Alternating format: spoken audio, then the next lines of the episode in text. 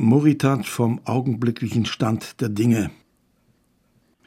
Städte brennen ab und Wälder, Berge knicken und verschwinden, oben, unten, vorne, hinten, und die Nächte werden kälter, Mauern stürzen, Dächer brechen, und im nächsten Augenblick wächst es weich und bleich und dick aus den feuchten Innenflächen.